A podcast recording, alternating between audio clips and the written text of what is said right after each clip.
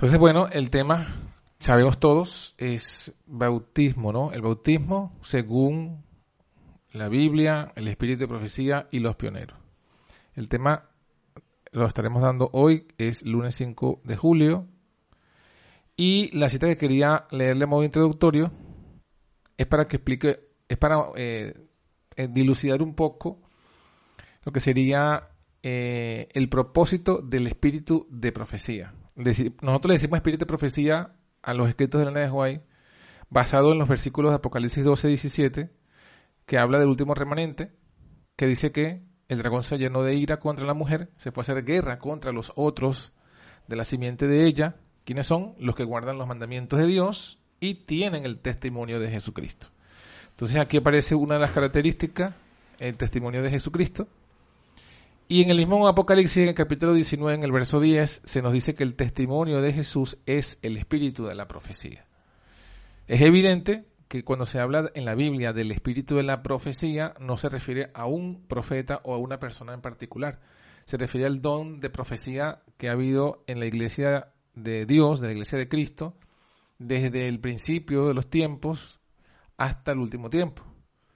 Ese es el espíritu de profecía lo ha tenido cada profeta, lo ha tenido José, lo ha tenido Moisés, lo ha tenido Abraham, lo han tenido Isaías, Juan el Bautista, los profetas, las siete hijas de, de creo que eran de Felipe, que eran profetizas, que profetizaban.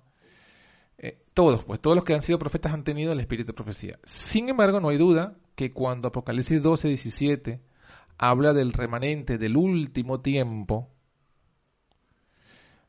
ese testimonio de Jesús se refiere exclusivamente al ministerio profético de Elena de Juárez, porque eh, es, el remanente del último tiempo. Entonces, bueno, eh, en una oportunidad ella escribió, y aparece en esa cita, en con, el portor evangélico, que dice, el Señor ha enviado a su pueblo mucha instrucción, línea sobre línea, precepto sobre precepto, un poquito aquí y un poquito allá. Poco caso se hace de la Biblia, o sea, esta instrucción se refiere a la Biblia, pero poco caso se hace de la Biblia. Y el Señor ha dado una luz menor para guiar a los hombres y las mujeres a la luz mayor.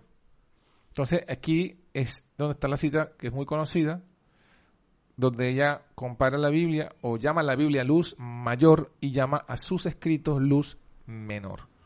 Y justamente eh, nos muestra que ambos son luz, pero la diferencia que se hace entre mayor y menor no es porque hay una luz que tenga más, una luz que sea más brillante que otra.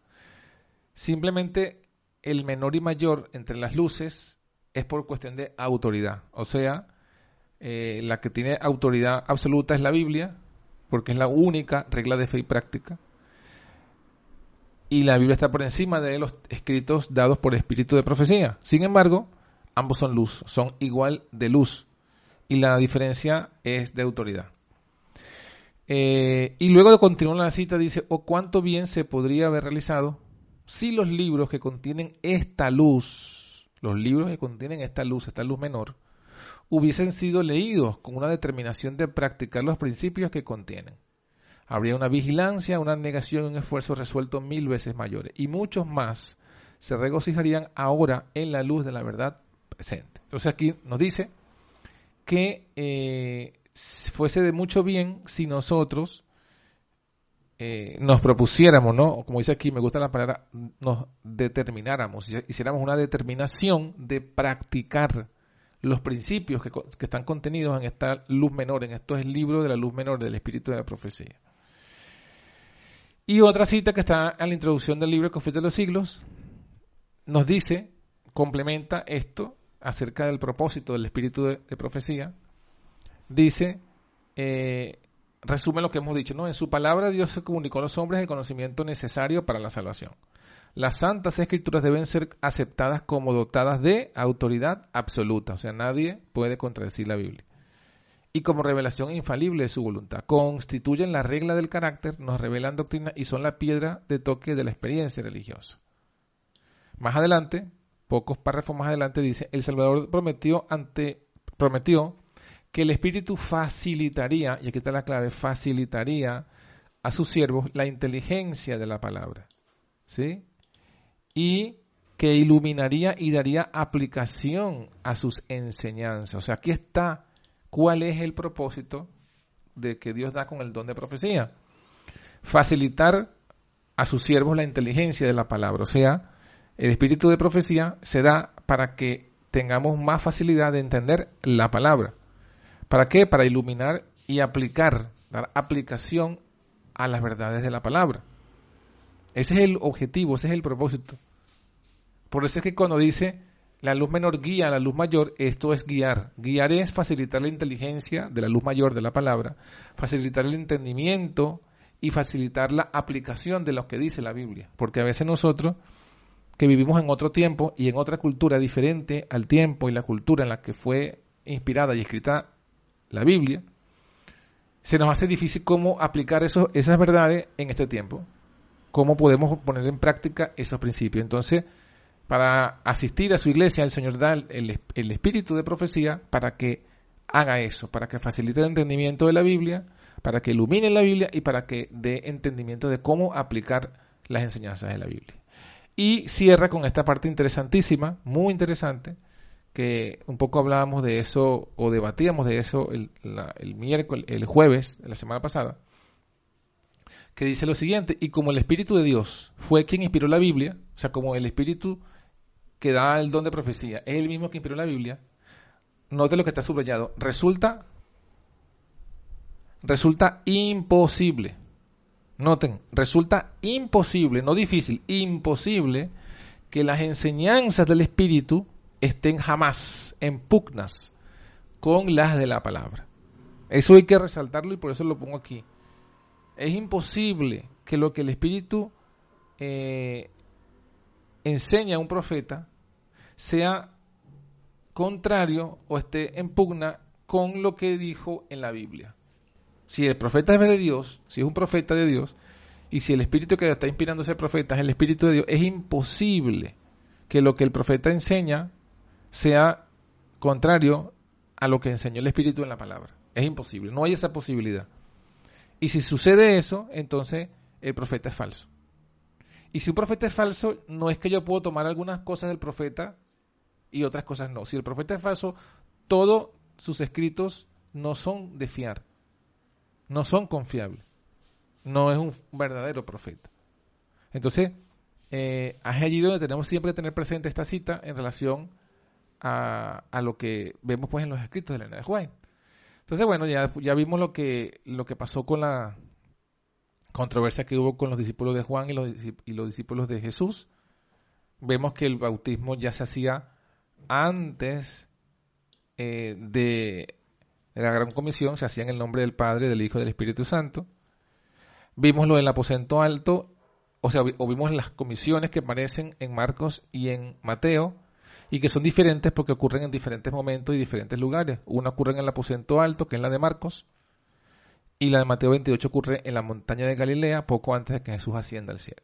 Hasta ahí habíamos visto, ah, inclusive vimos eh, una cita de Spiritual Gift donde en la introducción eh, se decía pues que los, ministros de hoy día bautizan del siglo XIX, claro, ellos lo hacían porque ese era su tiempo en que fue escrito, pero lo mismo aplica hoy, bautizan en el nombre del Padre y del Hijo y del Espíritu porque la comisión original lo requiere. Hasta ahí habíamos llegado. Entonces vamos a, abrir un poco el análisis con esta cita de una revista de los pioneros, donde la hermana hace esta escritura. la revista se llama eh, The Home Missionary, o sea, el misionario del hogar. El, ¿Cómo? ¿Puedo hacer una pregunta antes que continúen? Sí, pregúnteme. Eh, sí, es que se acerca precisamente de lo que estudiamos la semana pasada y dice que eh, había usted comentado algo del significado de bautizar en el nombre de Jesús, o sea, por, usar la palabra nombre. Ajá. La Biblia dice bautizar en el nombre del Padre, del Hijo y del Espíritu Santo. Eh, no tiene la misma connotación eh, el término nombre. Claro, podría tener la misma connotación y la tiene. Por eso es que la cita, creo que usted mismo leyó una cita donde decía eh, de Elena de Huay que cuando somos bautizados quedamos bajo la autoridad de estos tres poderes, el Padre, el Hijo y el Espíritu Santo. Justamente eh, ahí en esa cita de Elena de Huay, está dándonos a entender que, que, cuando somos bautizados en el nombre del Padre, del Hijo y del Espíritu Santo, quedamos bajo la autoridad del Padre, del Hijo y del Espíritu Santo. Es correcto. Lo, lo, lo, lo que, lo, lo que se ve o sea, lo que, lo que quisimos decir ese día es que Hecho de los Apóstoles está haciendo un relato de lo que hacían los discípulos, pero no en, todas las expresiones que habla del bautismo en el nombre de Jesús, no, no, no, está diciendo que esas fueron las palabras que se pronunciaron o que, o que la gente pronunciaba cuando bautizaba. O sea, lo que está diciendo es, ellos hicieron esto o los mandó bautizar por la autoridad de Jesús. O sea, en Hechos de los Apóstoles no se está ninguna de las citas, de las todas las citas creo que son 14 o menos, que se menciona allí el bautismo en el nombre de Jesús, en ninguna dice eh, y los bautizó diciendo, dos puntos, te bautizo en el nombre de Jesús. O sea, no es una cita de las palabras que se pronunciaron en el momento que se bautizó la gente. Eso fue lo que explicamos en esa oportunidad. No es eso, simplemente es un relato, los mandó a bautizar en el nombre de Jesús.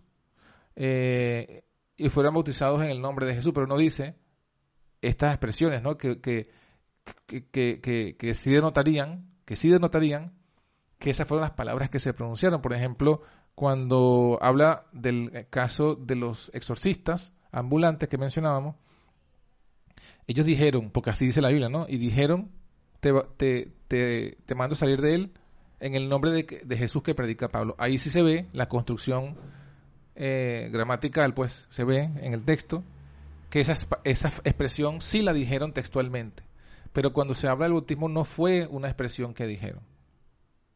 A eso, a eso me refería. Sí, por eso la pregunta es si, si al decir en el nombre del Padre, y del Espíritu Santo, no sería también eh, usarlo en el nombre de, o hay que decirlo a la hora de bautizar, porque ahí puede ser la, también la confusión, ¿no? Claro, pero, pero es lo que le digo, hermana, que eso, eh, o sea, en cuanto al significado, pues es, es el mismo, pero eh, repetimos, ¿no? O sea, nosotros contamos con una, con algo que no tienen los evangélicos ni los demás es el, testimonio de Jesús vivo entre nosotros, el espíritu de profecía. Y eh, ahí se nos relata cuáles eran las, por ejemplo, en la, en la que leímos, la primera que leímos la semana pasada, la de los discípulos con, de Jesús, con lo, cuando hubo el debate con los discípulos eh, de Juan, ahí vemos que esta expresión en el nombre del Padre Hijo sí, eran las palabras que ellos dijeron textualmente cuando bautizaban, y eso fue la causa de la controversia. Porque esa fue la disputa, ¿no? Eh, la disputa era las palabras adecuadas, ¿no? Como lo leímos, la forma de las palabras adecuadas para usar en el bautismo. Eso fue lo que leímos en la cita de Espíritu de Profecía, el tomo 2. Entonces ahí Elena de Huay nos, nos muestra que sí, que las palabras que dijo Jesús no solamente, no solamente significan la autoridad, a la que nos sometemos cuando nos bautizamos, sino que esas palabras son las que decían y, dijeron y enseñó Jesús decir a los discípulos en el momento del bautismo. Eso es lo que nos dice la cita de Elena de Juárez. Si no, es lo que decíamos, ¿no? Por eso lo recalqué hoy otra vez. Este, si esto no es así, entonces Elena de Juárez nos está diciendo una gran mentira. O sea, que, que no puede haber eh, un término medio. O sea, si no creemos estas palabras del espíritu de profecía, bueno, o es ella falsa profeta o nosotros nos falta realmente fe. O sea, no, no hay otra opción. No hay una tercera opción de yo digo, no, yo sigo creyendo en el espíritu de profecía, pero no creo en lo que ella dijo. En algunas ocasiones no creo. No, porque aquí lo está explicando.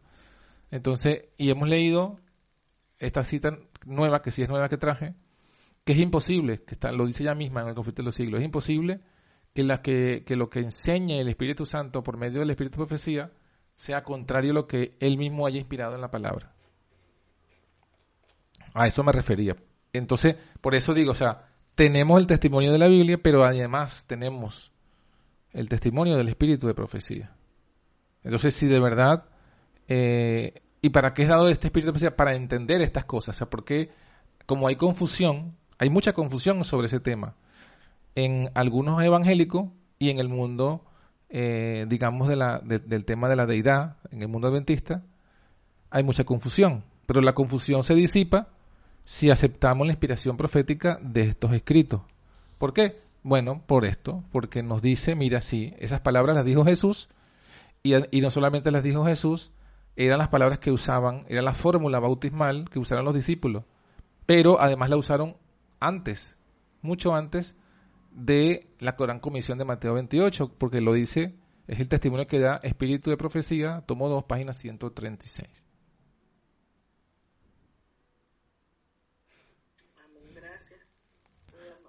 Muy bien. iba, iba a leer una cita eh, también del, del, Espíritu de Profecía de Elena de en, decía en una revista llamada The Home Missionary, el misionero del hogar, primero de julio de 1897. Es, es relevante esta cita, no solamente porque ya nos reafirma que Jesús dijo estas palabras, sino porque ella hace una explicación es decir, ella hace un entendimiento de qué es lo que significa Mateo 28. O sea, ya, ya esta cita no solamente es relevante para saber que esto lo dijo Jesús, sino que ella da su explicación, que entendemos no es la suya, sino el entendimiento que le dio el Espíritu de Dios a ella, sobre el significado de esta frase, de esta fórmula, que nos muestra que en ningún momento este, el significado de Mateo 28 es de una Trinidad, la tenemos aquí, dice, antes de dejarlos, Cristo les dio a sus seguidores una promesa positiva de que después de su ascensión les enviaría el Espíritu Santo. Y pues dijo, hace discípulos de todas las naciones, bautizándolos en el nombre del Padre, entonces pone entre corchetes, un Dios personal. Y del Hijo, otra vez entre corchetes, un príncipe y salvador personal. Y del Espíritu Santo, y otra vez entre corchetes, enviado del cielo para representar a Cristo, enseñándoles a observar todas las cosas que les he mandado, y aquí estaré con ustedes siempre, hasta el fin del mundo.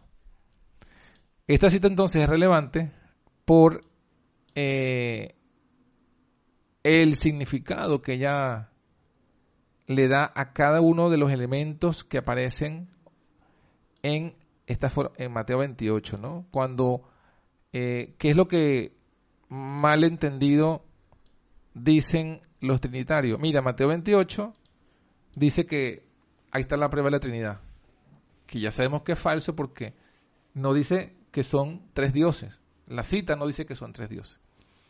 Porque una vez más, para que sea Trinidad, la palabra Trinidad como tal, solo la palabra Trinidad Tri de tres, unidad de divinidad. O sea, Trinidad significa tres divinidades. Para que un versículo diga que hay tres divinidades, no solo tiene que mencionar a tres, tiene que decir que esos tres son Dios, o que son unidos, o que unidos conforman a un Dios. Evidentemente Mateo 28 no dice eso. Ahora, Elena de Guay sí explica, dice, en el nombre del Padre. ¿Qué es el Padre? El único Dios, dice, un Dios personal. O sea, no, no es que la unidad de los tres es el Dios personal, no, el Padre es el Dios personal. Esto está en armonía con 1 Corintios 8:6. Y del Hijo, cuando habla del Hijo, fíjense que del Hijo dice un príncipe y salvador personal. Ni siquiera, ni siquiera menciona que es em, Dios también, o el segundo de la deidad. Ni siquiera menciona su divinidad, solamente se enfoca en príncipe y salvador personal. Entonces, el Padre es personal, es un Dios personal, el Hijo es el Salvador personal y el Espíritu Santo, ¿qué podría ser? Bueno, uno podría decir, bueno, si ya estuviese hablando en Trinidad, diría, y el Espíritu Santo, un Espíritu personal. Pero no es lo que dice. Dice, cuando habla del Espíritu Santo, dice, enviado del cielo para representar a Cristo. Entonces, en esta explicación que ella da de este pasaje, en referencia al Espíritu Santo no aparece ni la palabra Dios ni aparece la palabra personal. Solamente aparece que es enviado del cielo con el propósito de representar a Cristo. O sea, es el representante de Cristo. Es el Espíritu de Cristo. O sea, aquí nos explica de forma compacta, pero clara y contundente, el significado de Mateo 28. Y no solo de Mateo 28, de, que, de, de, este trío celestial que es, que es cada quien en el trío celestial. El Padre es el Dios personal, el único Dios verdadero. El Hijo es el Salvador personal y el Espíritu es el que es enviado para representar al Hijo. O sea, no se menciona como Dios, no se menciona como algo personal, se menciona como un enviado para representar. Entonces, esta sería la explicación eh, de Mateo 28 según da el espíritu de profecía. Así lo entendió Elena de Guay, como así ese fue el entendimiento que Dios le dio a ella de lo que significaba Mateo 28. Evidentemente, este entendimiento era compartido por todos los pioneros que, que, que, o sea, que tuvieron en un ministerio en su mismo tiempo, porque todos eh, afirmaban la veracidad de estas palabras, todos bautizaban así, y ninguno era trinitario. Ninguno entendió como evidencia de una trinidad, ninguno pensó que estaba eh, bautizando en el nombre de la Trinidad, porque no, Jesús no dice bautícenlos en el nombre de la Trinidad. Cuando, cuando alguien dice, no, pero es que ahí los mandó a bautizar en el nombre de la Trinidad, es una mentira, es un mal entendimiento, porque la palabra Trinidad no aparece en Mateo 28. Solamente aparece Padre, Hijo y Espíritu Santo. Pero son palabras que aparecen en el resto de la Biblia. Espíritu Santo aparece un montón de veces en la Biblia, juntamente con Espíritu de Cristo y Espíritu de Dios. O sea, tampoco podemos borrar lo que está en la Biblia. Espíritu Santo está en la Biblia. Pero Espíritu Santo no significa que sea persona. Espíritu Santo es un espíritu que es santo. Simplemente es eso. Y sabemos que ese Espíritu Santo es santo porque es el Espíritu de Dios y solo Dios es santo. Y aquí nos dice que fue enviado con un propósito, representar a Cristo. Por eso se habla el Espíritu de su Hijo, el Espíritu de Jesús. ¿Comentarios sobre esta cita? ¿Alguna o pregunta?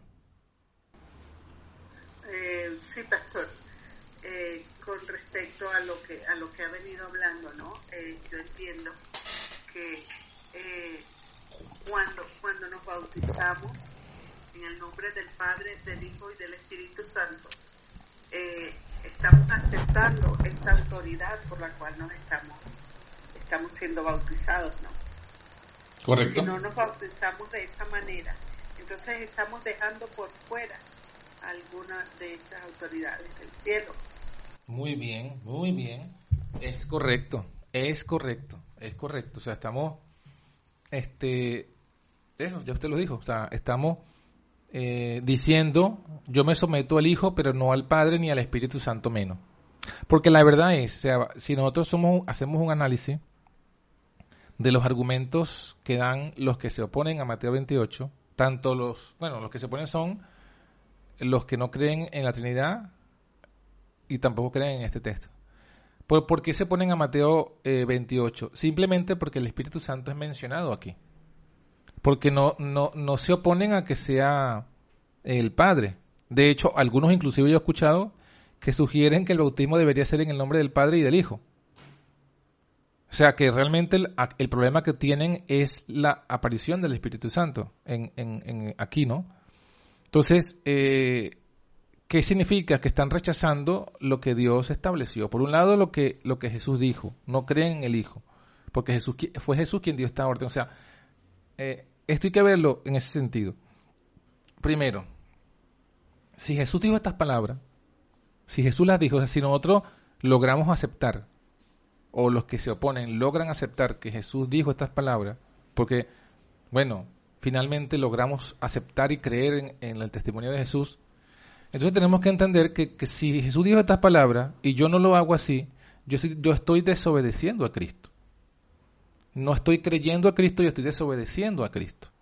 Entonces ya nada, nada de lo que yo diga, que creo o haga es válido, porque si yo no tengo, si no tengo la fe de Jesús, estoy en mis pecados. O sea, lo único que me da perdón es la fe en Jesús. Entonces, si yo no creo en Jesús, ya estoy igual de rebeldes que los trinitarios. ¿Por qué? Porque los trinitarios, ¿a qué se revelan los trinitarios? Bueno, cuando Jesús dice, este es el único Dios verdadero, o sea, eh, esta es la vida eterna, que te conozcan a ti, el único Dios verdadero, y a Jesucristo, quien has enviado.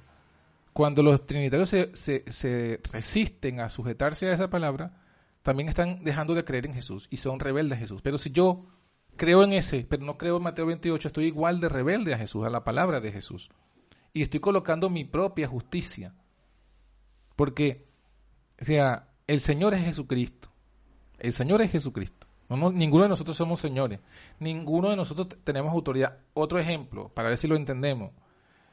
Criticamos a la Iglesia Católica, y con razón, porque ellos se, se, usurpan la autoridad y dicen que el mandamiento del sábado fue cambiado. Y lo cambian, ¿no? Bueno, pero si yo hago lo mismo y cambio el bautismo, sea, si yo cambio el bautismo, estoy haciendo lo mismo, estoy cambiando algo que Jesús dijo por algo, por algo que, me, que me agrade a mí que, me, que por algo que esté mejor a mi entendimiento. Entonces estoy siendo igual de revés, estoy cambiando la palabra de Dios, me estoy, me estoy colocando por encima de Cristo. Por encima de Cristo me estoy colocando. Y ese es el espíritu del anticristo, que se coloca por encima de Cristo y cambia de Cristo lo que él se le antoje. Entonces nosotros no tenemos ninguna autoridad, nadie tiene ninguna autoridad para bautizar de una forma diferente a la que Jesús mandó y a la que los discípulos lo hacían, según lo que dice la profeta y lo que dice la Biblia. Entonces, en las implicaciones, bueno, eso, no me estoy sometiendo a la autoridad del Espíritu Santo, porque sí tiene autoridad. El Espíritu Santo tiene autoridad, que aquí lo vemos en la de Jesús, pero no solamente aparece aquí, aparece en, en Juan capítulo 14, y en muchas citas del Espíritu de profecía. ¿Cuál es la autoridad? El Espíritu Santo es el Espíritu de Jesús. Y por tanto, bueno, hay un texto, me acaba de llegar un texto rápidamente que lo dice mucho más claro. En Romanos capítulo 8 vemos que el apóstol Pablo dice esto, dice esto mismo. No, no, usa la palabra autoridad, pero está la idea. En Romanos 8 eh, justamente dice, eh, Voy a leerlo desde el, desde el 9. Vosotros no estáis en la carne, sino en el Espíritu. Si es que el Espíritu de Dios mora en vosotros. Y si alguno no, tiene el Espíritu de Cristo, el tal no es de él. O sea que aquí, el versículo 9 de Romanos 8, primero ya nos muestra, nos hace un intercambio de, de nombres acerca del Espíritu, donde se evidencia que el Espíritu Santo es el mismo Espíritu de Dios y a su vez el Espíritu de Cristo, porque eso es lo que dice en este cambio de palabra. Eso lo hice por un lado, pero también me está diciendo que yo debo tener el espíritu, si no, no soy de Cristo. Eh, entonces más adelante, de ese mismo capítulo, en ese mismo contexto, dice, porque todos los que son guiados por el Espíritu de Dios, los tales son hijos de Dios. Entonces, aquí claramente está diciendo que el Espíritu de Dios me guía. No, yo no es que yo guío al Espíritu Santo. Él es el que me guía. Si so, reo de nuevo, todos los que son guiados por el Espíritu de Dios, los tales son hijos de Dios. Entonces, si yo no reconozco la autoridad del Espíritu de Dios, si yo no la acepto, no me someto a esa autoridad, no soy un hijo de Dios. Porque no habéis recibido el espíritu de servidumbre para estar otra vez en temor, sino que habéis recibido el espíritu de adopción por el cual clamamos Abba Padre por el cual, o sea, por el espíritu de adopción, es que clamamos. Entonces, es el espíritu que nos hace clamar. Y eh, porque el mismo espíritu da testimonio a nuestro espíritu de que somos hijos de Dios. Entonces, aquí en Romanos 8 se muestra lo mismo. O sea, si nosotros no nos sometemos a la autoridad del espíritu y no, y no nos dejamos guiar por el espíritu, no somos hijos de Dios. Entonces, por eso es que tenemos que eh, bautizarnos en el nombre del Padre, entendiendo que es un Dios personal, en el nombre del Hijo, entendiendo que es un Salvador, príncipe y Salvador personal, y en el nombre del Espíritu, entendiendo que es el enviado del cielo para representar a Cristo, o sea, es el Espíritu de Dios que se hace el Espíritu de Cristo. Y cumple la promesa de Jesús que dijo que estaría con nosotros todos los días hasta el fin del mundo y cumple la promesa de que Él es quien guía a su iglesia y guía a cada miembro. Y por tanto, yo, me, yo, yo cuando reconozco este bautismo y me bautizo así, reconozco que el Espíritu me tiene que guiar. Y no soy yo quien voy a guiar al Espíritu. Eso es, es fundamental y muy bueno, hermana Ana, eh, por ese, ese comentario. Amén, pastor. Bueno, otra, otra eh, cita más que, que nos ayuda a entender, ¿no? Que nos da inteligencia de la palabra, es una cita de hecho de los apóstoles de Elena de Juárez, haciendo comentario a los, al rebautismo en Éfeso. En Hechos de los Apóstoles, en la, en la Biblia, ¿no? En Hechos de los Apóstoles, el capítulo 17, eh, aparece que Pablo va a predicar a Éfeso. Eh, Hechos 17, a partir del versículo, ya les voy a decir. No, perdón, 17 no, 19. 19, disculpe. Eh, bueno, desde el 1 al 7 aparece esta historia. Vamos a leerla en la Biblia y después vamos a leerla aquí la cita del Espíritu de Profecía para que nos ayude a clarificar. Hechos 19.1 de la Biblia dice, aconteció que entre- en tanto que Apolos estaba en Corinto, Pablo, andando las regiones superiores, vino a Éfeso. Y hallando ciertos discípulos, vamos a, eh, que, aquí en la, en la pantalla. Ajá. Eh, aconteció que entre tanto que Apolo estaba en Corinto, Pablo, andado a las regiones superiores, vino a Éfeso.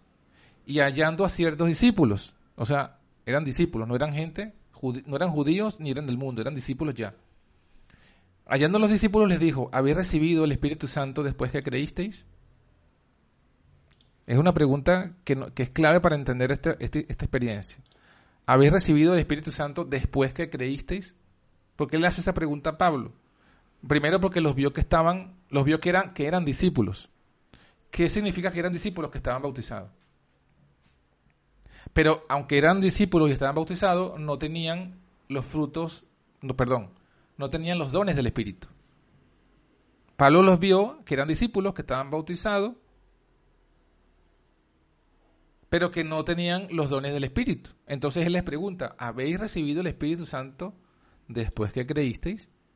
Y ellos le dijeron, aquí está la respuesta, antes ni aún hemos oído si hay Espíritu Santo. No hemos, palabra clave aquí, no hemos oído, no hemos oído si hay Espíritu Santo. O sea, ellos no oyeron nunca ni siquiera la mención del Espíritu Santo. Y justamente ante esa respuesta es que Pablo le hace esta pregunta que parece ilógica. ¿En qué pues sois bautizados? O sea, ¿por qué pregunta Pablo en qué sois bautizados? Porque cuando ellos le dicen no hemos oído, él le dice, bueno, ¿cómo es que fueron bautizados y ni siquiera oyeron del Espíritu Santo? O sea, ni siquiera oyeron la mención del Espíritu Santo. ¿En qué los bautizaron entonces? Y ellos dijeron otra vez, la segunda respuesta, en el bautismo de Juan. ¿Se dan cuenta lo importante? Porque si, entendemos la cita de la, de Elena de Juan, cuando hablaba de la disputa que había o, que levantaron los judíos entre los discípulos de Juan y los discípulos de Jesús, se recordamos que ella había dicho que la disputa era porque los discípulos, porque Juan usaba unas palabras en el bautismo y los discípulos de Jesús baut- bautizaban en el nombre del Padre, del Hijo y del Espíritu Santo. Ahora entendemos esto. Y es coherente. ¿Por qué? Porque ellos fueron bautizados en el bautismo de Juan, por eso ni habían oído que había Espíritu Santo. Porque ni, ni se les enseñó del Espíritu Santo, ni siquiera cuando fueron bautizados, fueron bautizados en el nombre del Espíritu Santo. O sea, eh, no sabemos, repetimos, ¿no? No sabemos exactamente en qué nombre bautizaba Juan, pero suponemos por que Juan bautizaba en el nombre del Padre nada más. ¿Por qué? Porque sigue diciendo versículo 4. Y Pablo dijo, Juan bautizó con bautismo de arrepentimiento, diciendo al pueblo que creyesen en el que había de venir después de él, es a saber, en Jesús el Cristo. Entonces, ellos tampoco habían conocido muy bien, Juan tampoco había hablado muy bien y los discípulos de Juan tampoco conocían muy bien acerca de, del Mesías, de Jesús como el Mesías. Conocían del Mesías, del, del Mesías venidero, pero que ese Mesías había ya venido y se le llamaba Jesús, eh, él no, él prácticamente eso solamente lo supieron los que estuvieron con Juan en el momento que Jesús fue a bautizarse, cuando él dijo, este es el Cordero de Dios. Pero si estos vivían en Éfeso, seguramente estos no, estos no, no estuvieron en esa oportunidad. Ellos habrán ido, habrán sido bautizados, o, o, o, o posiblemente fue Apolos quien los bautizó. Acuérdense que Apolos aparecía en Hechos 18, aparece Apolos, este, que estaba en Corinto, ¿no? Eh, que, se que, que, que, estaba dando testimonio, ¿no? Dice la Biblia. A ver si lo conseguimos aquí. Bueno, hay una parte, ustedes lo habrán visto, no recuerdo el pasaje exacto, que Apolos estaba, ajá, ya, Hechos 18. ¿Eh? Hechos 18, 24, que justamente precede este capítulo, que es el contexto, nos dice, llegó entonces a Éfeso, fíjense, a Éfeso llegó un judío llamado Apolos, natural de Alejandría, varón elocuente, poderoso en las escrituras. Este era instruido en el camino del Señor y ferviente en espíritu, hablaba y enseñaba diligentemente las cosas que son del Señor, enseñando solamente en el bautismo de Juan. O sea que aún este contexto nos, nos, nos explica mejor. Estos doce hombres que se encontró Pablo, ni siquiera habían ido, ni siquiera habían sido bautizados por Juan. Ellos habían sido bautizados por Apolo, porque Apolos estaba predicando del bautismo de Juan. Y aquí dice, llegó a Éfeso Apolos. Y después que hizo su trabajo, fue que Priscila y Aquila le predicaron a Apolo. Pero estos ya, ya, ya estos judíos habían sido eh, bautizados en el bautismo de Juan. Entonces Pablo viene, se los encuentra, ve que no tienen, que no tienen el Espíritu Santo, no tienen los dones, les preguntan que fueron bautizados, ellos le dijeron en el bautismo de Juan. Entonces Pablo sí que explica, mira, Juan bautizó con bautismo de arrepentimiento, diciendo al pueblo que creyesen en el que había de venir después de él, es a saber, en Jesús el Cristo. Entonces dice el versículo 5, oído que hubieron esto, fueron bautizados en el nombre del Señor Jesús. Y habiéndoles impuesto Pablo las manos, vino sobre ellos el Espíritu Santo y hablaban en lengua y profetizaban.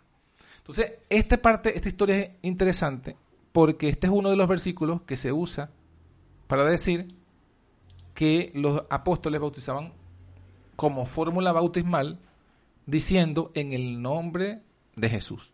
Pero aquí aprovecho para eso, aclararlo. Primero, el versículo 5 no dice, oído que hubieron esto, fueron bautizados, diciendo, te bautizo en el nombre del Señor Jesús. Fíjense que esa parte diciendo te bautizo no está. Así la gente lo lee en su mente, así la gente lo interpreta, pero aquí no está diciendo que las palabras que se dijeron en el momento del bautismo fueron te bautizo en el nombre de Jesús. No dice eso. Solamente dice que ellos fueron bautizados en el nombre del Señor Jesús. Ahora, repito, tenemos nosotros algo que no tienen el mundo evangélico y que deberíamos este, justamente nosotros aprovechar. ¿Qué tenemos? Bueno, el espíritu de profecía. Vamos ahora a leer el comentario que hace Elena de White de este evento, de este caso, y, y veamos todo lo que ella menciona, ¿no? Dice, al llegar a Éfeso, Pablo encontró dos hermanos, que como Apolos habían sido discípulos de Juan el Bautista, y como él habían adquirido cierto conocimiento de la misión de Cristo, cierto conocimiento. No tenían la capacidad de Apolos, pero con la misma sinceridad y fe estaban tratando de extender el conocimiento que habían recibido. Esto es Hechos de los Apóstoles, página 228. Ahora sigue diciendo, estos hermanos no sabían nada de la misión del Espíritu Santo cuando Pablo les preguntó si habían recibido el Espíritu, contestaron, ni aún hemos oído si hay Espíritu Santo. ¿En qué se ha bautizado? Preguntó Pablo. Y ellos dijeron, en el bautismo de Juan. Entonces, el apóstol les expuso las grandes verdades que constituyen el fundamento de la esperanza del cristiano. Les habló de la vida de Cristo en esta tierra y de su cruel muerte de ignominia. Les dijo cómo el Señor de la vida había roto las barreras de la tumba y se había levantado triunfante de la muerte. Repitió la comisión del Salvador a sus discípulos. Miren lo que dice Elena de Juárez, que Pablo les repitió a los discípulos de Éfeso la comisión del Salvador a sus discípulos. Y ella cita dos puntos, entre comillas, toda potestad me es dada en el cielo y en la tierra. Por tanto, id y doctrinad a todos los gentiles, bautizándolos en el nombre del Padre y del Hijo y del Espíritu Santo. Mateo 28, 18 y 19. Les habló también de la promesa de Cristo de enviar el Consolador, por cuyo poder se realizarían poderosas señales y prodigios, y describió cuán gloriosamente esta promesa se había cumplido en el día de Pentecostés. Con profundo interés y agradecido y maravilloso gozo, los hermanos escucharon las palabras de Pablo. Por la fe aceptaron las maravillosas verdades del sacrificio expiatorio de Cristo y le recibieron como su redentor. Fueron bautizados entonces en el nombre de Jesús y habiéndole impuesto Pablo las manos, recibieron también el bautismo del Espíritu Santo, por lo cual fueron capacitados para hablar los idiomas de otras naciones y para profetizar. Así fueron habilitados para trabajar como misioneros en Éfeso y en su vecindad, y también para salir a proclamar el Evangelio en Asia Menor.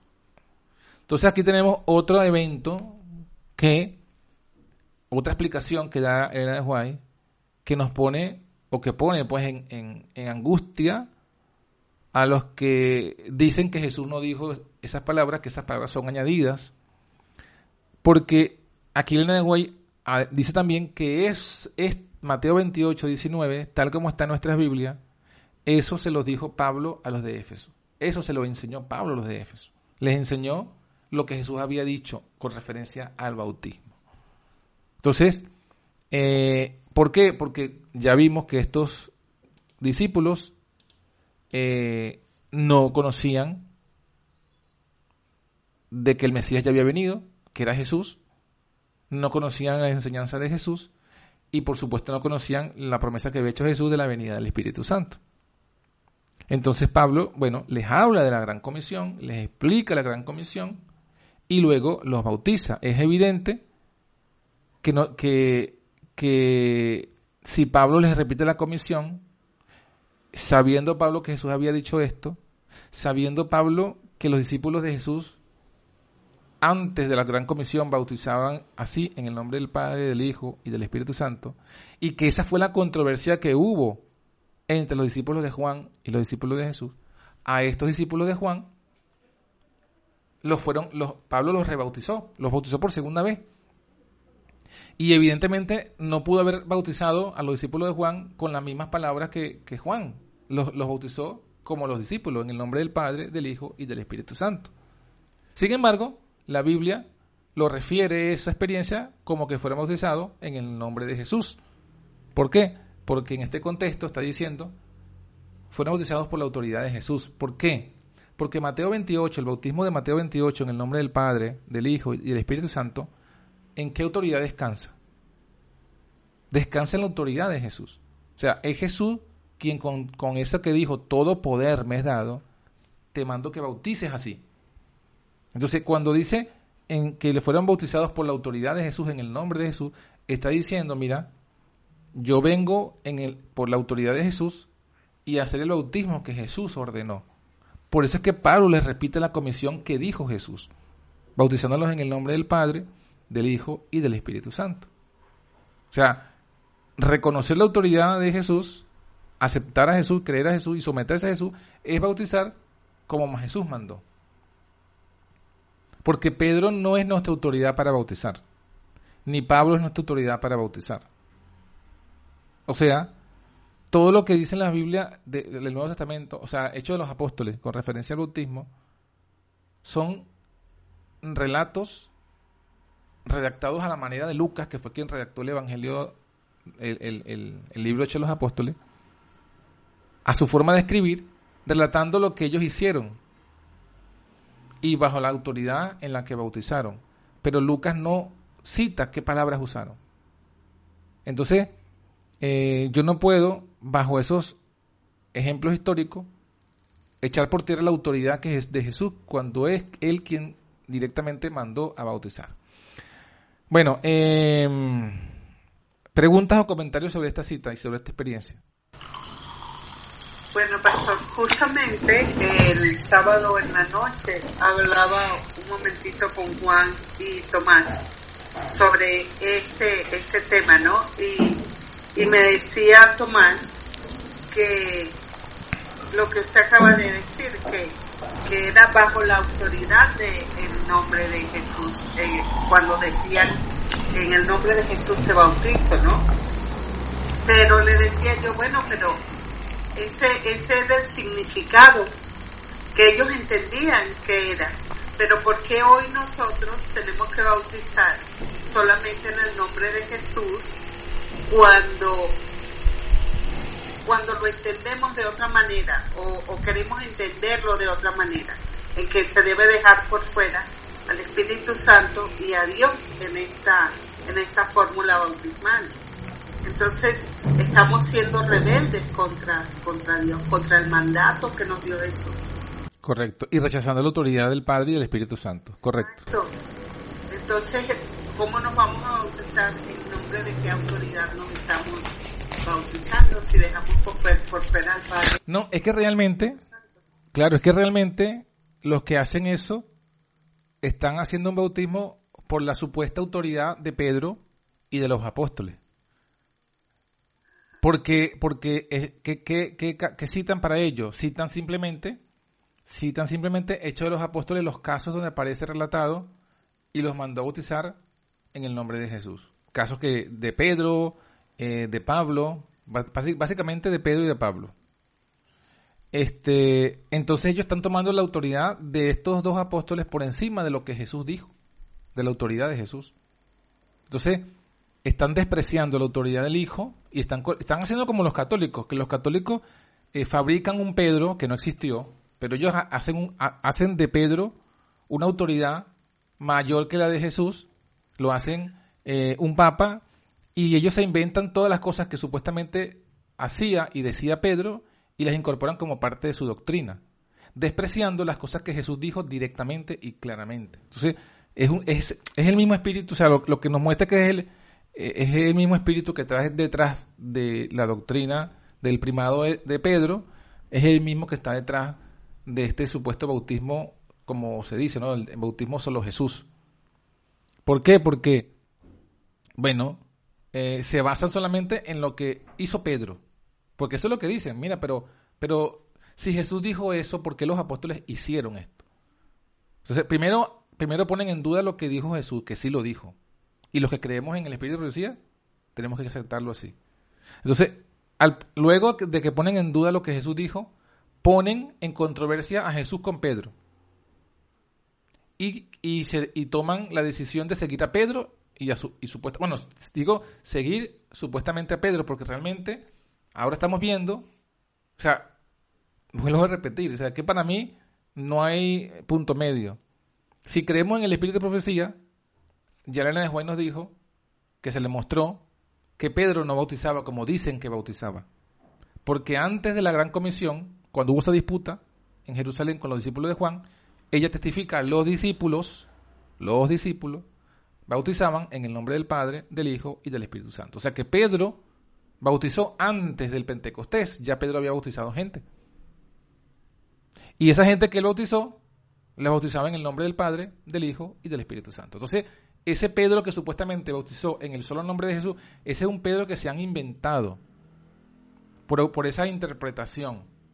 Porque la profeta que lo vio en visión la profeta no está interpretando, no está haciendo un análisis, un estudio, está viendo, está diciendo lo que vio en visión. Entonces, el espíritu que la guió a esa visión le, mostró que Pedro, desde, desde mucho antes del Pentecostés y de la, de la gran comisión dada en Galilea, ya ellos, los discípulos, Pedro y todos los demás discípulos bautizaban en el nombre del Padre, del Hijo y del Espíritu Santo.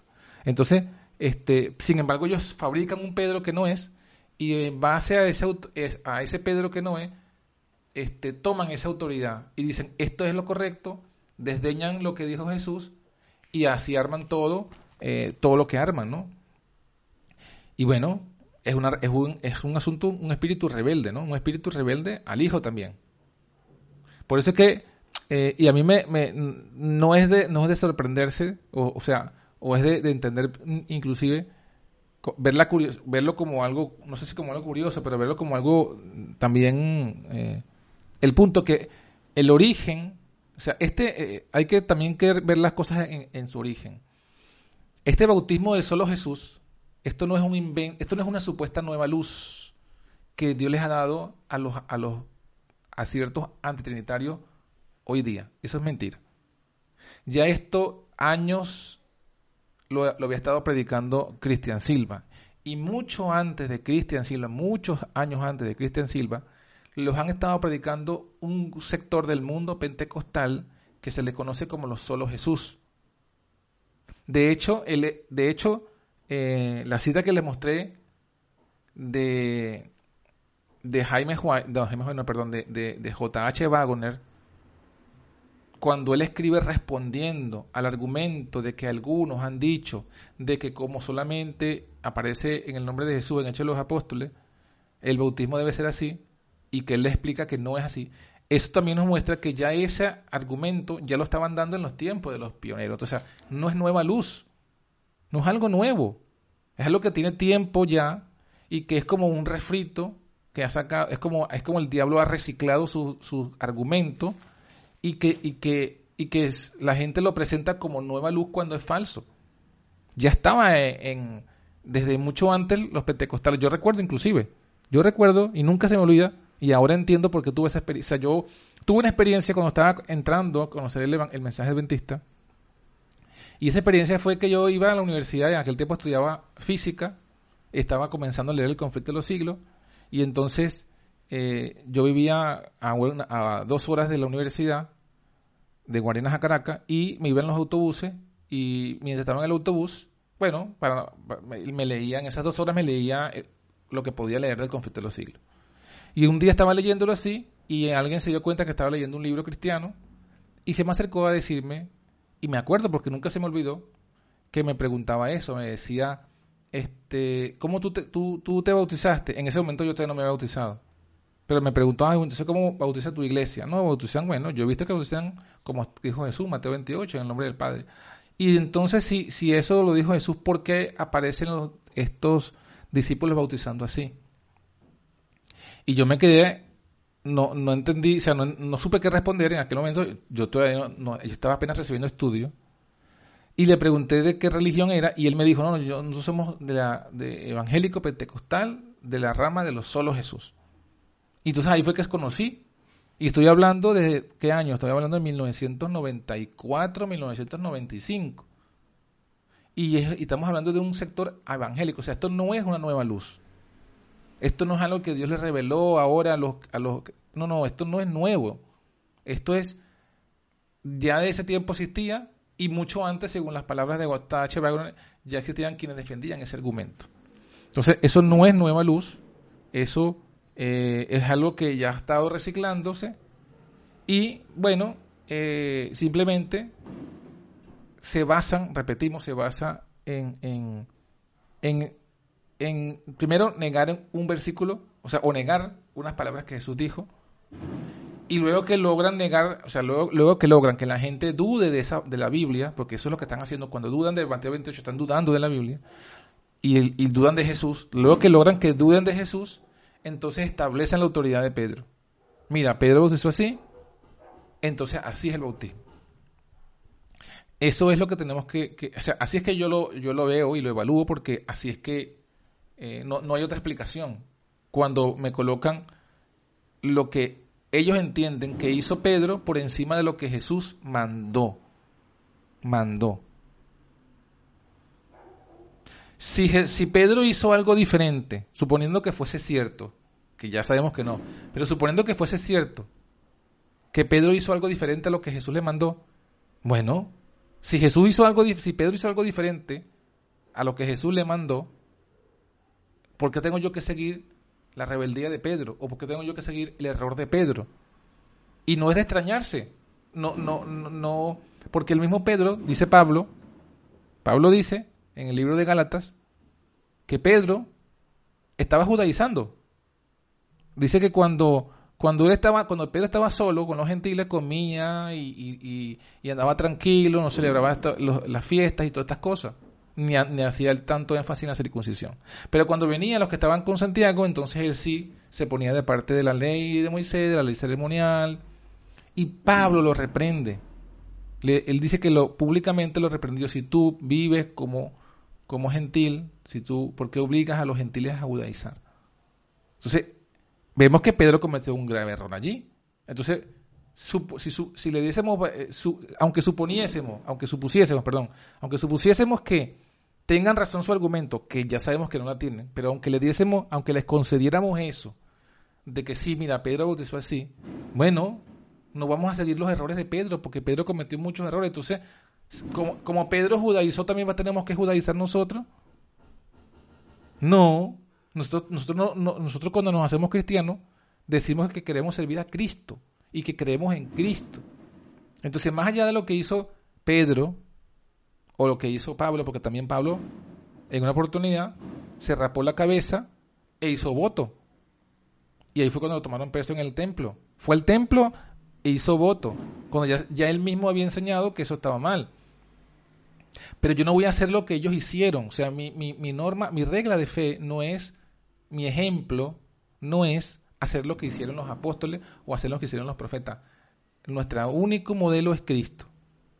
Entonces, en este caso, la autoridad de Cristo está por encima de lo que eh, haya hecho o lo que yo entienda que ella haya hecho Pedro o Pablo. Mi autoridad está por, la autoridad de Jesús está por encima de eso. Entonces, Jesús mandó esto, ah, pero que Pablo hizo lo demás. Bueno, Pablo tendrá que dar cuenta, dándole la eh, eh, dándole esa concesión.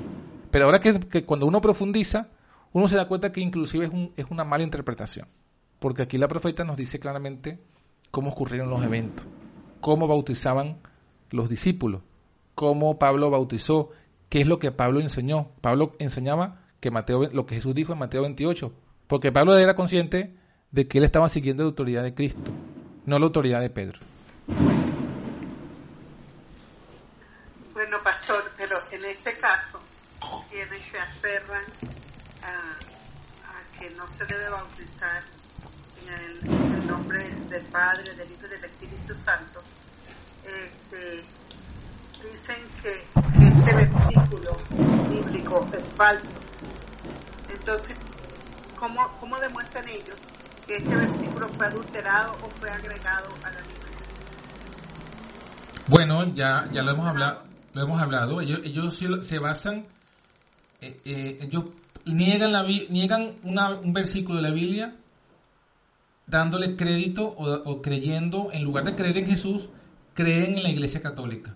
Porque la Iglesia Católica eh, da, mm, no lo dice directamente, pero da a entender de que ese versículo o de que esa práctica la introdujeron ellos y por eso aparece el versículo allí. Entonces ellos le dan más crédito a, la Iglesia Católica que a la profeta Elena de Guay y que, y que al propio Jesús que fue quien dijo las palabras. Entonces, bueno, yo veo que está, es muy grave, es muy grave porque, bueno, y, es algo consistente. Consistente quiero decir en el sentido de que eh, los que se aferran a ese, a, que ese, a que ese bautismo no, no lo dijo Jesús, no creen realmente en el espíritu de profecía. Creen en lo que les conviene del espíritu de profecía. Pero no es que, tampoco es que creen, tampoco es que creen o estudian, es que no lo niegan abiertamente. Es por eso que yo, cuando me encuentro y hago, a veces hago ese debate o, esa discusión, yo les digo, hay que reconocer entonces que es un falso profeta, porque no lo hacen. Ellos lo, lo, creen, pero no lo, no, lo, no lo dicen abiertamente. Porque si, si si, si, si, el, si yo creyera en lo que ella es un profeta, yo tomaría las palabras. O sea, yo sería como, miren, la actitud correcta si un profeta es la actitud que tuvo David ante Natán. David comete su pecado. Nadie más lo sabía, él lo sabía. Cuando vino el profeta y le reveló que Dios sabía su pecado, David se humilló y reconoció las palabras del profeta y se sometió a la disciplina que Dios tuviese que dar. Pero eh, David no hizo como hicieron otros reyes. Otros reyes que cuando vino el profeta lo acusaban de estar mintiendo, de que eso no era de Dios y eh, quemaban sus libros, como, como fue el caso de, de Sedequías, creo que fue, que quemó los rollos del rey del profeta Jeremías. Los quemó y metió a Jeremías en la cárcel porque no, no quiso, no, no aceptó, no creyó que era profeta, porque tenía otros profetas. Él no creyó a Jeremías como profeta, porque tenía otros supuestos profetas de Jehová que le decían cosas buenas. Entonces él dijo, mira, tú no eres profeta de Jehová, estos también son profetas de Jehová y dicen lo contrario que tú. Entonces, exactamente lo mismo. Eh, se le están dando crédito a lo que dice la Iglesia Católica, a lo que menciona por encima la Enciclopedia Británica, pero no le creen a la, a la, a, la que ya está demostrado que, fue, que es profeta de Dios, que es Elena de Juárez. No le creen a la misma Biblia, porque la, en la Biblia está, aparecen esas palabras. Esas palabras están en la Biblia. Y en todos los manuscritos están. Eh, es diferente Mateo 28 a 1 de Juan 5.7. 1 de Juan 5.7 no está en los manuscritos más antiguos. Y, y aparece a partir del siglo XII. Y aparece como un comentario al borde de del manuscrito. En cambio, Mateo 28 aparece en todos los manuscritos antiguos y no aparece escrito como una referencia al costado, aparece dentro del mismo texto con, con la misma grafía, con la misma antigüedad, o sea, no se puede comparar Mateo 28 con 1 de Juan 5, 7. Entonces no creen a lo que está en la Biblia, no creen a lo que está el profeta, pero sí creen a la Iglesia Católica. Entonces, hombre, yo, yo no sé cómo, cómo, cómo no se dan cuenta muchos de que eso no es, eso no es la fe. O sea, eso no es fe. O sea, dudar de que Jesús no, no, eso es perdición. El que creyera en el Hijo tiene la vida. El que no creyera en el Hijo, eh, la, la, la ira de Dios está sobre él, dice un versículo. O sea, si tú no crees, sí. Disculpe, yo estaba analizando preciso no hay ningún, eh, en ningún lado hay, por ejemplo, en un comentario bíblico o algo así, que diga que ese versículo está manipulado. No, no, no. En como a que sí lo dice el de la coma Juanita. Exacto, exacto. Entonces yo me puse a pensar en eso y dije, bueno, ¿verdad? ¿Cómo le voy a creer a un catecismo católico y basarme en eso para decir que está cambiado? Porque pues Satanás es mentiroso y lo único que está buscando es quitar autoridad a la Biblia, a Jesús, también tirar por tierra al Espíritu Santo. Correcto. Que, que usted este, está comentando esta parte específica de la estoy entendiendo, bueno, hay dos tipos de bautismo, ¿no? El bautismo de Juan una comisión que dejó Jesús. Y como y como pues los discípulos de Juan todavía que digamos o, seguían su pues llegaron a ese lugar a, bautizar. Pero este yo siento que esta postura de, de los hermanos que hablan de solo bautizar en el nombre de Jesús es una postura extremista porque el mismo, el mismo enemigo lo está, está dirigiendo esto? Porque se deja a un lado al Padre y al Espíritu Santo. Amén, es correcto. Ah, eh, perdón, eh, algunas, eh, he visto algunos bautismos de ahora, no, no tienen mucho tiempo, de esos hermanos que no, que son este, no trinitarios, pero que bautizan de esa manera. Unos solo bautizan en el nombre de Jesús y otros bautizan en el nombre de Jesús, pero en, lo que dicen en la oración incluyen al Espíritu Santo. Entonces, de alguna manera, pues están bautizando también en el nombre de, de, Jesús y del Espíritu Santo. Y, siento que con estas explicaciones que, usted nos está dando, pues estamos captando un poquito más claramente este, el contexto y la forma en que se debe bautizar. Amén. Hay, hay otra cosa que creo preocupante y es que también están diciendo que, que todos estos textos del espíritu de profecía están adulterados.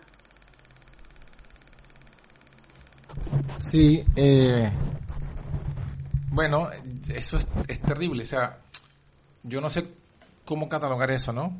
Eh, pero es cierto, es cierto porque ya, eh, eh, digamos que cuando se dan cuenta que todo, que, que sistemáticamente Elena de Huay habla bastante de este del bautismo y de, y de Mateo 28, esta fórmula bautismal, entonces cuando no se quiere reconocer el error cuando se, se hace como los reyes, como Sedequía, en lugar de ser como David. En lugar de ser como David y reconocer, tienes razón, me he equivocado. Actúan como eh, este, este rey, Sedequía, que dice, no, eso, esto, esto no es de Dios, esto no viene de Dios. Y es un peligro, porque entonces, eh, cuando yo digo que está adulterado, es una acusación. Primero es una acusación que yo hago la hago sin basamento, sin fundamento, porque yo, o sea, cuando yo, cuando nosotros hablamos de, ciertas citas del Espíritu de Profecía que están adulteradas, mostramos las evidencias. Cuando hablamos de, por ejemplo, la famosa cita de que hay tres personas vivientes en el trío celestial, yo me aventuro a decir y he escrito y he hecho hasta un video hablando de que está eh, manipulada, mostrando la foto de la cita original que no, es que la descubrí yo haciendo una arqueología, es que la misma iglesia adventista publicó un artículo, uno de sus, eh, de los que trabajan como, como editores de, del Hawaii State, él mismo publicó un, un artículo donde habla de las citas trinitarias, que llama él citas trinitarias de Elena de Hawaii, y en eso él coloca la foto del manuscrito original donde la, la hermana Hawaii había corregido la cita, porque eh, ella escribía y luego había, se hacía una corrección, porque evident, acordémonos que Elena de White tenía de educación formal solo hasta tercer grado. Entonces, eh, ella recibía la revelación de Dios, pero Dios no escribía en los escritos. Ella, era ella quien los escribía en base a esa educación. Eso tenía errores, puede ser errores ortográficos, errores de redacción, y a veces se daba cuenta que lo que ella quería decir no lo se podía malentender. Entonces, Luego que ella escribía su escrito, ella misma lo revisaba. Al principio también su esposo la revisaba. Después que murió, ella se hizo de algunas hermanas que la ayudaran en la, en la, en la revisión de sus escritos. Entonces, bueno, en, en, ella, en ese proceso de que revisó esa carta o esa, ese escrito, ella, donde dice, eh, there, there are three living persons y de Heavenly Trio, ella en lugar de poner, cuando ella, escribió person inicialmente, cuando corrige la carta, ella arriba pone alitie. O sea, que debían cambiar, que cuando lo transcribieran debían poner hay tres personalidades vivientes en el trío celestial. O sea, ella, ella corrige de person a personality. Y si ella pone, mira, cuando lo vayan a poner, a publicar, Publíquenlo, no pongan personas, pongan personalidades. Pues ahí está la manipulación, porque la iglesia hace caso omiso de esa escritura, de esa corrección que ella misma hace. Pero tenemos, lo decimos porque tenemos, como dice en Venezuela, cuando decimos que el burro es negro es porque tenemos los pelos del burro en la mano. Entonces, cuando decimos, mira, que hubo una traducción incorrecta en tal cita, porque ponemos la cita original en inglés.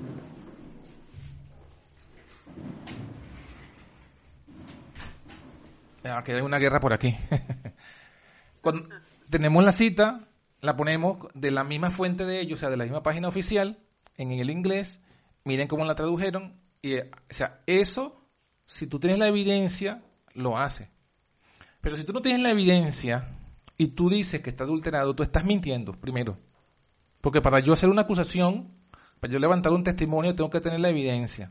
Si no lo tengo, entonces es un, es un falso testimonio. Estoy transgrediendo la ley. Y, estoy, hablando, o sea, se, nota, eh, ¿cómo se dice? Se nota mi, mi, mi prejuicio, no.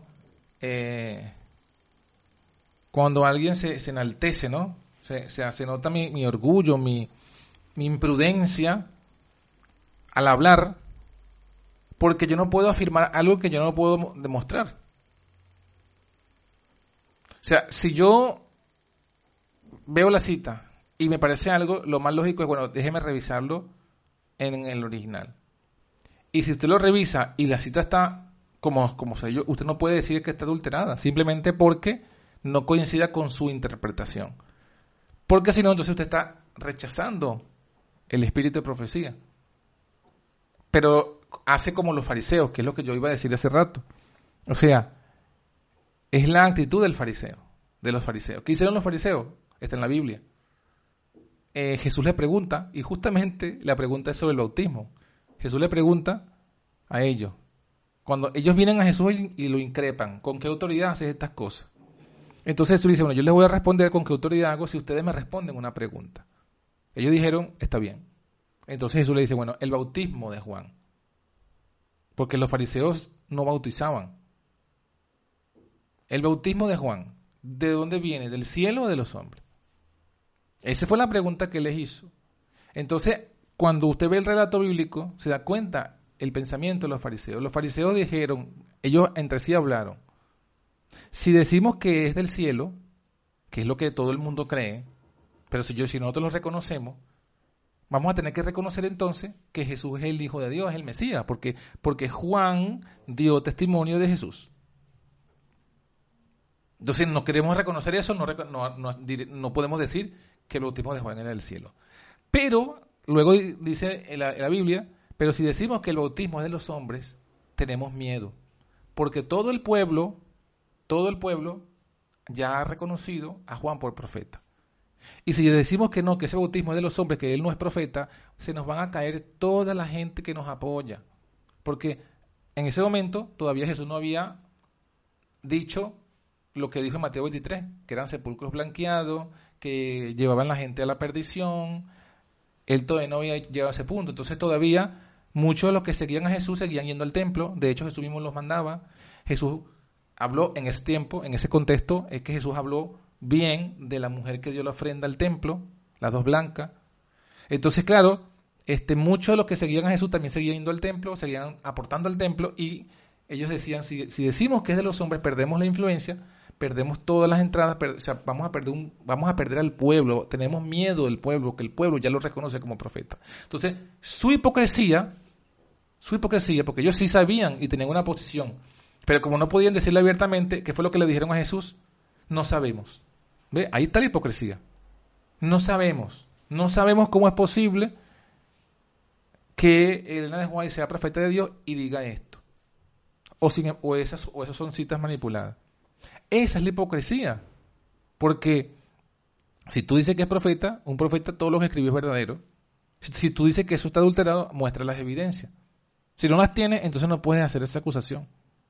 Yo me encontré una vez con una hermana, no voy a decir el nombre, pero comento la historia porque me quedé sorprendido con la respuesta que me dio y no, no supe qué responderle, pero es de, de, de, que no me esperé que sería capaz alguien creyente decir estas cosas, ¿no?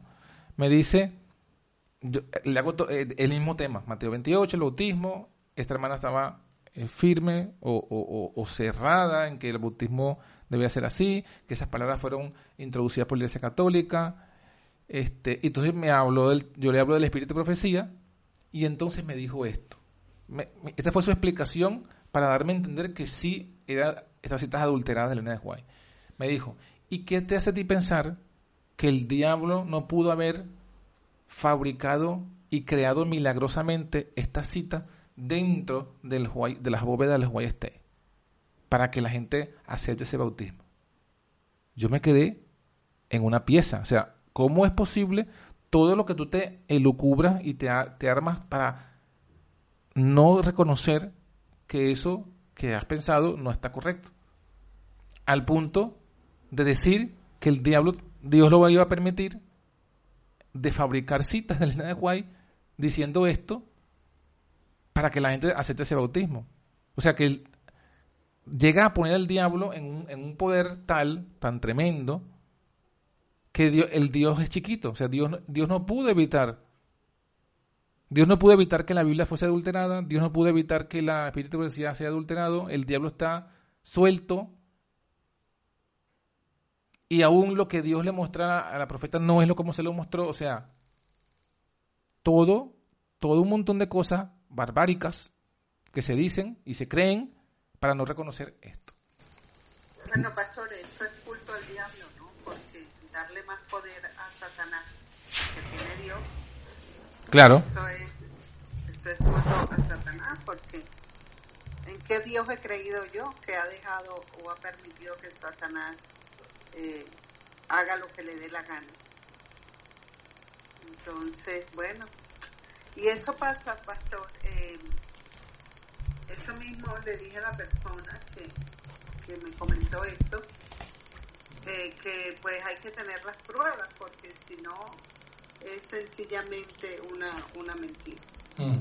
Eh, yo iba a hacerle otra pregunta. Ah, en este caso, los que fuimos bautizados solo en el nombre de Jesús, tenemos que ser rebautizados, eh, eh, entendiéndolo de la manera en que ha sido explicado y, como yo lo he entendido, yo en lo personal creo que debo ser rebautizada. Bueno, eso, ese, es mi, es mi gran dolor y temor. Ese es mi gran dolor y temor porque, porque digamos que hasta cierto punto, eh, nunca se, se habló o nunca yo hablé bien claramente de esto en público y, y, digamos que, que hasta cierto punto yo creo que también allí coparticipé, ¿no? Con, en- con el silencio en ese sentido. Eh, porque eh, ahora yo también lo veo así, ¿no? De hecho, eh, justamente estaba, estaba hasta, hasta hace poco una hermana, hace como menos de un mes, una hermana también en Estados Unidos me dijo, o sea, que, que sigue la antorcha profética y todo eso, me dijo que se quería bautizar, pero evidentemente yo no puedo, yo no estoy por allá y aún no, no se puede salir. Entonces, bueno, yo la puse en contacto con, con unos hermanos que yo pensaba, con un ministerio que yo pensaba que guardaban el bautismo, sí, pues, ¿no? Que, que, que también bautizaban, que, que no eran trinitarios, que creían la misma fe del, del Padre y el Hijo, pero que reconocían el bautismo en el nombre del Padre, del Hijo y del Espíritu Santo. Y las puse en contacto con ellos y mi sorpresa fue que, que ella me comentó, hermano, pero ellos me quieren bautizar en el nombre de Jesús. Yo le dije que yo quería bautizarme como, como, como está revelado en la Biblia, en el nombre del Padre, del Hijo y del Espíritu Santo. Este, y bueno, eh, me dijo que tenía que pedir permiso, porque o sea que se iba a haber, a haber confusión eh, allí en el grupo, ¿no?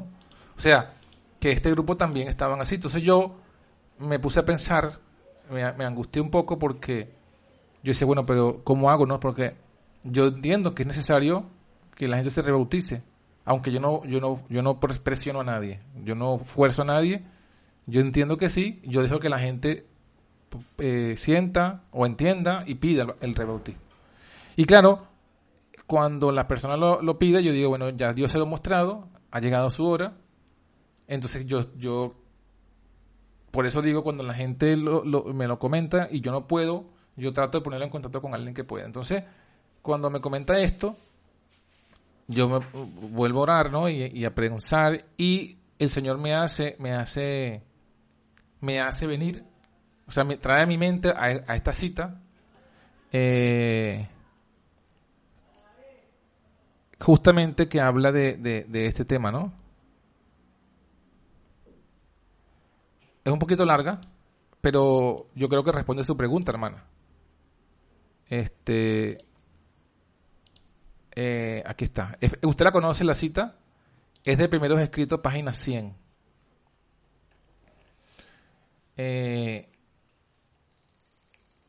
el título del capítulo se llama El orden evangélico. Es larga, ¿sí? Pero no la vamos a leer toda, solamente vamos a leer una parte para que veamos el contexto, ¿no? Donde comienza la cita. Ah, aquí el orden evangélico. Entonces me dice, comienza la cita, el Señor me ha mostrado que el orden evangélico ha sido temido y descuidado en demasía.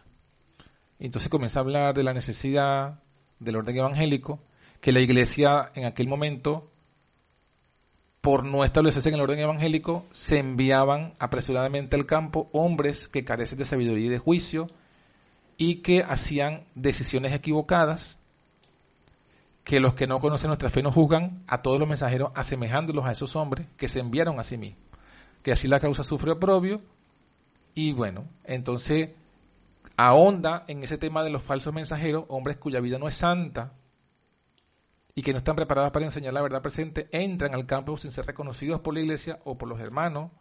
Hay, desunión, confusión. Estos, estos falsos mensajeros, dice, carecen de espiritualidad y de juicio y de experiencia. Fracasan en muchas cosas que debieran comprender antes de enseñar la verdad.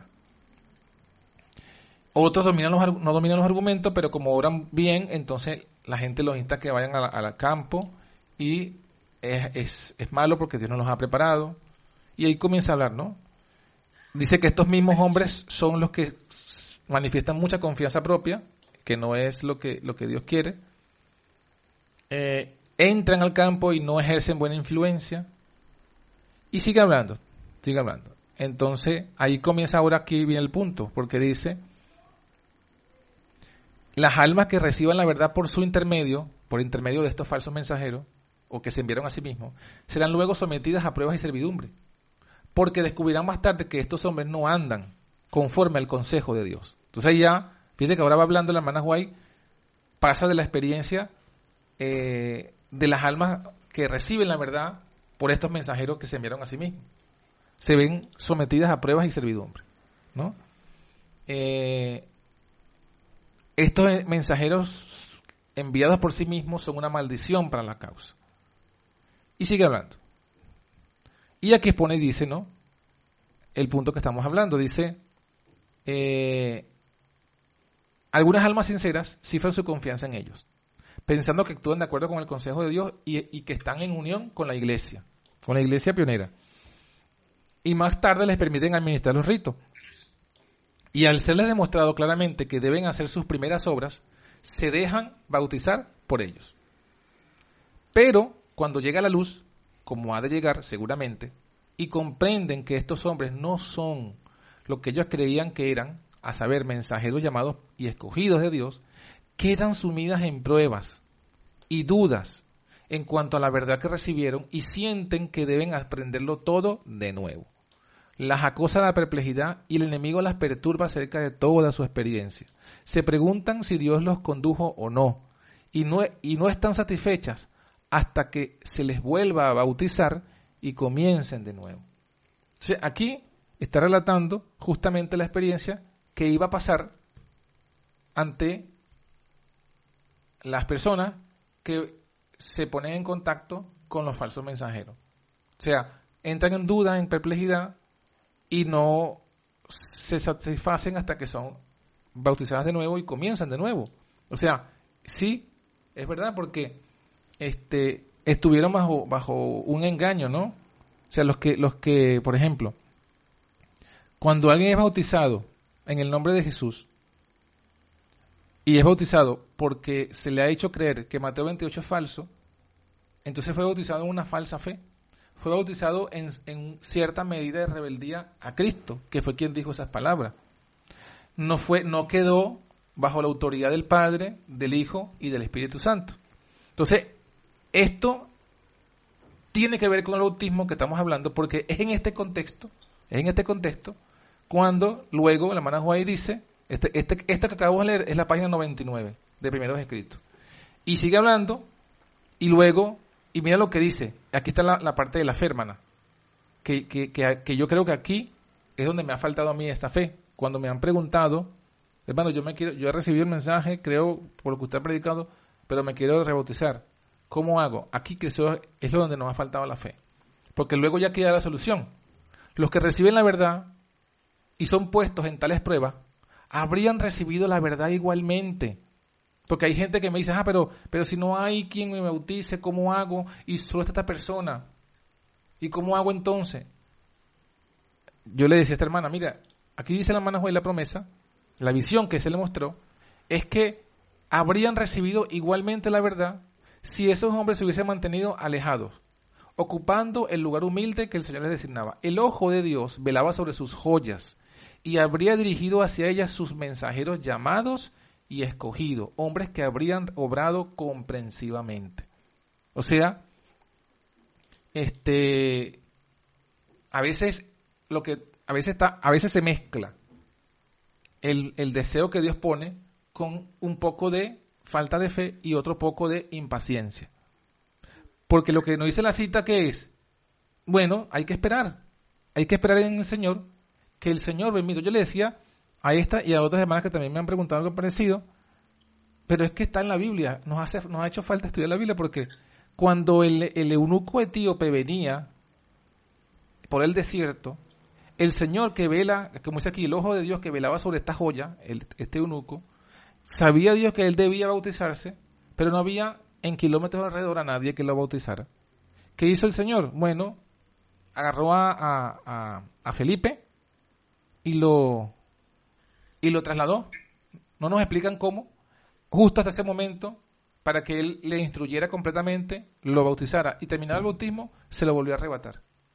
Entonces, esa historia bíblica nos, que nos dice es que Dios hará todo lo posible para que las almas que de verdad están con Él, si son pacientes con fe, eh, Él les enviará a sus escogidos.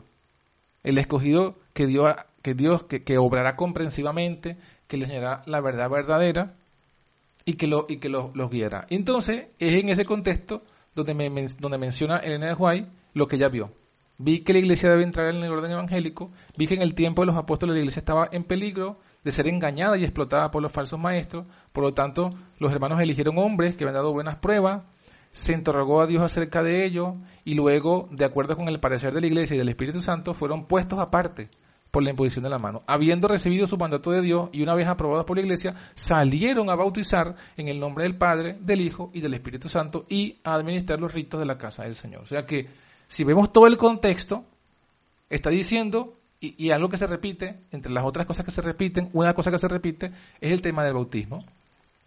Se dice, estas almas se dejan bautizar, después sienten que tienen que bautizarse, y no era necesario que se bautizaran con estos falsos mensajeros porque Dios iba a enviar su mensajero. Si la iglesia, si la iglesia se establece en el orden evangélico, como lo hicieron los apóstoles, cuando llegue el momento, Dios enviará a sus mensajeros que salieran, que como los apóstoles salieron a bautizar en el nombre del Padre, del Hijo y del Espíritu Santo. Entonces, bueno, yo creo que, hermana, para, digo todo esto para este darle apoyo, o sea, mostrarle con una cita que lo, que usted está experimentando o lo que usted ha concluido y ha pensado es correcto. Es correcto porque ahora, ahora entiendo más esta cita en ese contexto. Y bueno, este no se, o sea, el, el, tema del bautismo no es un juego, no es un proselitismo, no es llenar miembro, es un rito solemne y las cosas hay que hacerlas como Dios quiere y, y, si, no, y si no se pueden hacer como Dios quiere, entonces tengamos un poquito de fe, de paciencia, que se harán, se harán a su debido tiempo como Dios quiere que se hagan.